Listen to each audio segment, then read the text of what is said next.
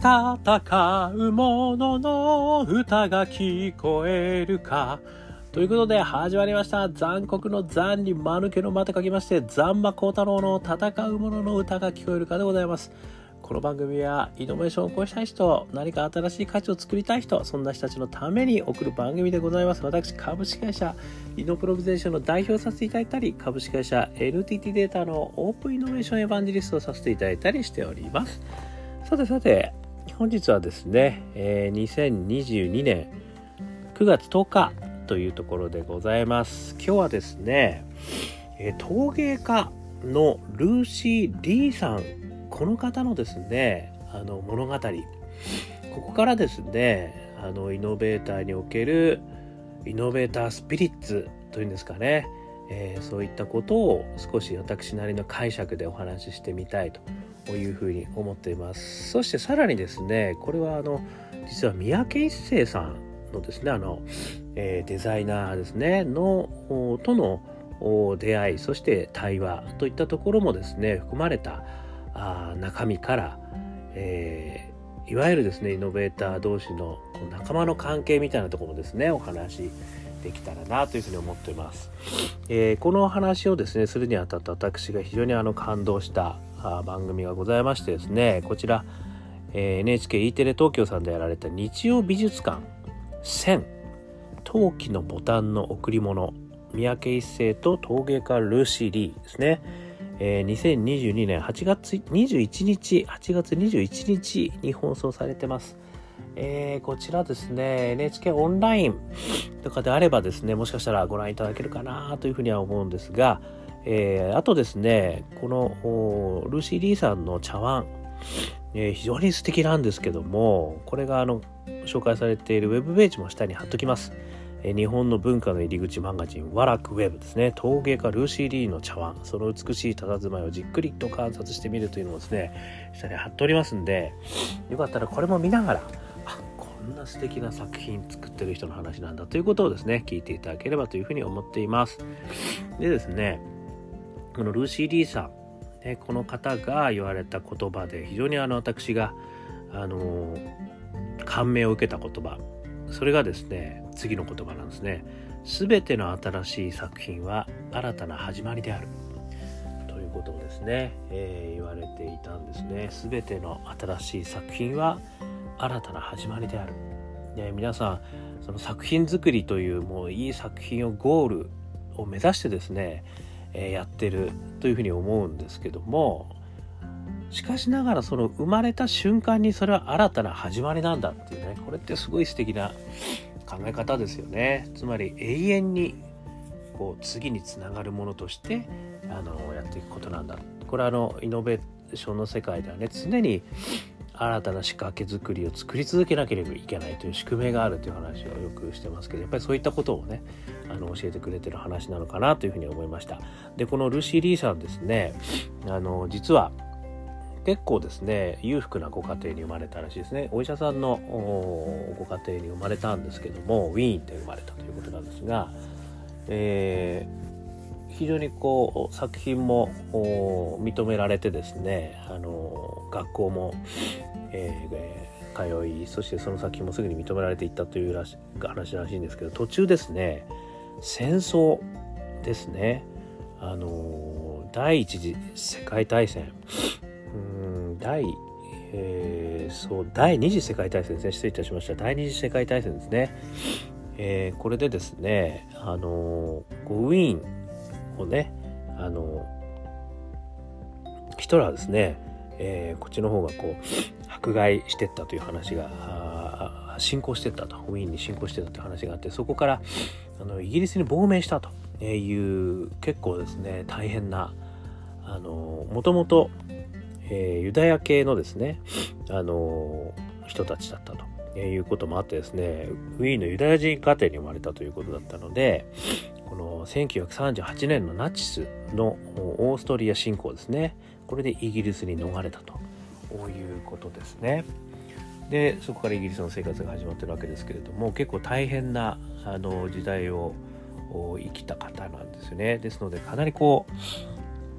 まあ、ある意味こう逆境の中にですねあの生き抜いてきたといったまあ環境の中でもやられた方なんですよね。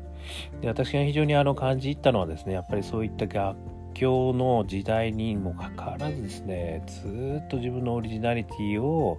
突き進んで、えー、られてそしてあの素晴らしい作品を残したといったところにですね私はどんなパッションがあるのかといったところをですねちょっと紐解いてみたいというふうに思っているということですね。でこの戦争の中にはですねあの陶芸をされていたんですが生活のためにですねボタンを作る要はその陶芸の技術を生かしたボタンを作るとでそれでこう生計を立てていたと。いうことらしいんですよね。ただそれは整形のためだけではなくてですねここが素晴らしいところなんですけどそのそこで実験を重ねていたと。いうことらしいんですね。どんな釉薬を使えばどんな色が出るのかっていうことをこう小さなボタンで整形を立てながらそのボタン一つ一つにも実はすごいこう仮説検証を繰り返していたと。いうこの逆境の中でのですねこう前進ですねさらにですねもう一つはこのロンドンの方に移られた時にあの尊敬する師の師匠ですねがあの出会いがあったということなんですがこのバーナード・リーチさんというイギリスで絶大な影響力があった方があの酷評をされたということらしいんですよね。でその酷評からですねあの10年かけて新しいあの自分らしい形を探り当ててそしてえー、その方にもですねあの認めていただくというようなこともですねやられてきたということらしいんですよね。ですので、まあ、一つはねこう戦争という大きな環境変化の中でもあの諦めずに進んでいくそして尊敬する死からねこう酷評いただいてもそれに立ち向かってさらにそれを認めさせるっていうですねまあイノベータースピリッツの塊のような方ですよね。まあ、すごく物静かな感じの、あの方でその作品自体もすごくこう物静かでですね、あの非常にこう清く美しいあの背筋がピンと伸びるようなそんな私は印象を持っている作品なんですがそういう方なんですよね。えなんでですねそんな逆境にもですねあの自らの思いをこう貫けたのかっていうところですね私なりにあの感じたこと。こっからは全く私の想像です。誰も言ってないです。勝手な想像。ね。それをちょっとこうイノベータースピリッツになぞえてですね考えてみました。これ3つあります。1つ目がですね自らの自らを信じることですね。でこの自らを信じることっていうのはそのやっぱこうオリジナリティにすごく関わってくると思うんですよねがアーティストの方であればオリジナリティすごく大事です。まあイノベーターもそういう意味ではね、オリジナリティってすごく大事ですよ、やっぱりね。で、そのオリジナリティをあの持ち続けるためにはどうしたらいいのかっていうことはね、やっぱり一つすごい大きなテーマであるんじゃないかなっていうふうには思うんですよね。さっきお話した通り、尊敬する死にね、酷評されちゃったわけですよね。あそこでねこう生きていくためにはちょっと死のお話も伺いながら折衷案で出しとくかみたいなとこ行きそうですよね。これとかくそう行きそうですよね。いやだってあのお客さんがさもうすごいうるさいこと言ってるからちょっとこの辺でいいんじゃないの？みたいなねお客さんの意見も取り入れつつ我々のやりたいことも入れるとこの辺かな？みたいな、ね、ありますよね。それをですねやっぱり10年間かけてあの死を納得させたっていうんですよね。これがやっぱりすごいなと私思ったんですよ。これは何なのかと考えた時に一つやっぱり自分あの重要なキーワードとして自らを信じることっていうことがですねやっぱり非常に重要なんじゃないかなって私は思ったんですよね。これあのこの自らを信じることって何回か私の話の中で出てくるんですけどよく出てくるのがですね超一流になるためには才能か努力か。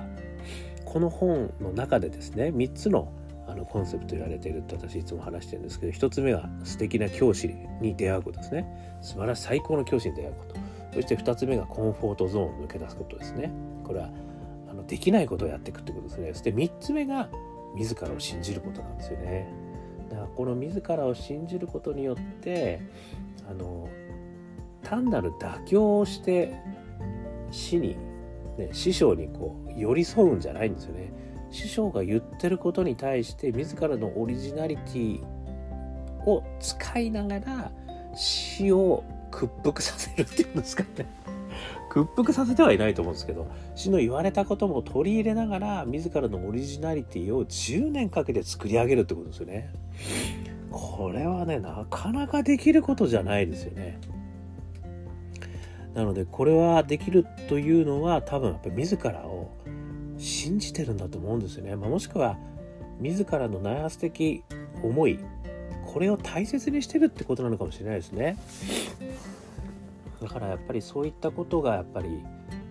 イノベーターにとってはねやっぱすごく大事なのかなと。特にやっぱオリジナリティを出していくという意味においては本当にこう自分が自らやりたいことでこれを捨てないと。簡単に誰かにこう言われたからといって捨てないと。それをやり続けていく中でその誰かやりあの言われた人たちを納得していくようなものまで作れたら俺の勝ちだみたいなね。誰も言ってないですよそのこと私が思ってるだけなんですけど。いうのが一つ目ですね。そして二つ目。学び続けることですね。これですねこの方があのルーシーさん言われてる言葉でもう一つあるんですけど私はいつまでも生徒であることをやめないだろう。って言ってるんですよね。でこれはあのさっきねご紹介させていただいた全ての新しい作品は新たな始まりであるということに続いて私はいつまでも生徒であることをやめないだろうって言ってるんですよね。でこれはやっぱりすなわち学び続けることですよね。であのこうルシーさんって電気釜でこう作られてるらしいんですよね。あの大きい釜をこう地方でこう薪を焚いてやるとかじゃなくて電気釜で街中でやってんですよね。またこれがすごいオリジナリティだなと私思ったんですけどそれは街中でもできるからと。でその電気釜に合わせた釉薬の研究をしていくっていうね。むしろそういう方向にこう切ってるんですけどこの電気釜から出てきた作品を見てどう思うんだみたいなことを言ってた中に驚きなんだっていう言い方してたんですよね。つまり自分が仮説を持ってこう電気釜で焼いた時に「うわなんだこれは!」みたいなね。その驚きがすごくあの大事みたいなことをちょっと言われていてでこれってまさに仮説検証実験ですよね。これの繰り返しをやってるということはすなわち学び続けることをやり続けてることだと思うんですよね。であの冒頭話した通り戦時中にねあのボタンを作らなきゃいけなくなっちゃったと。でもそのボタンにどんな釉薬でどんな反応が出るのかってことを実験をしていたってことなんですよね。だからこの学び続けるっていうことがどんな環境下においても自らがいつかまた陶芸ができるってその時のために釉薬の研究をする。それは今できる範囲の中でできるボタンという中でやっていくっていう。これもすごい大事なことだしなかなかできることじゃないと思うんですよね。やっぱり環境が変わっちゃってねもうダメだともう自分がやりたいこと全部できなくなっちゃったって諦めちゃうっていう、ね、パターンもやっぱりこうあると思うんですよね。でもそれを諦めずにやっぱり自らのやりたいことをできる中でやっていく。これこそまさにイノベータースピリッツだなと思ったんですよね。これが2つ目。そして3つ目ですね。諦めないこと。出ました諦めないこと。ね私毎回言ってるかもしれませんけども。どんなベンチャー企業のですね成功者に聞いても最後は諦めなかったからって言ってるんですよね。でこの諦めなかった意味っていうのは最初考えてたビジネスモデルとは全く違うものになってるっていうことをですよく言われてるんですよ皆さん。でそれはやっぱり仮説検証でピボットを繰り返していくうちに全然違う形になったんだけどでも自分がやりたいビジョンそこには確実に向かっていたっていうことなんですよね。でこの諦めないこと。まさにこのルーシーさんもねあの感じるんですよね。先ほどの話の通りこの戦時中にね。非常に環境が変わっちゃったにもかかわらずボタンしか作れないにもかかわらずそこで仮説検証するということですよね。だからやっぱりこの諦めずに自分がやっぱりやりたいことをどんな環境下でもやるやっぱりこれが次につながるイノベーションを生み出していくっていう原動力になるってことですよねつまり仮説検証のピボットを繰り返しまくればいつかは何かにぶち当たるだろうっていうことだと思うんですよね。で自分がこうやりたいことだったりビジョンだったり大義だったりそういったことがあのそれはすごく抽象的なねあの大義とかビジョンをま、持つべきだとは思ってはいるんですけどでそれに対して具体的なことっていうのは実はもう千差万別あるんですよね手段がね。でそれに対して向かっていくことができれば実は一つのことがうまくいかなかったとしても次のことでちょっと抽象化した自分のビジョンとか大義を実現することができるんだと。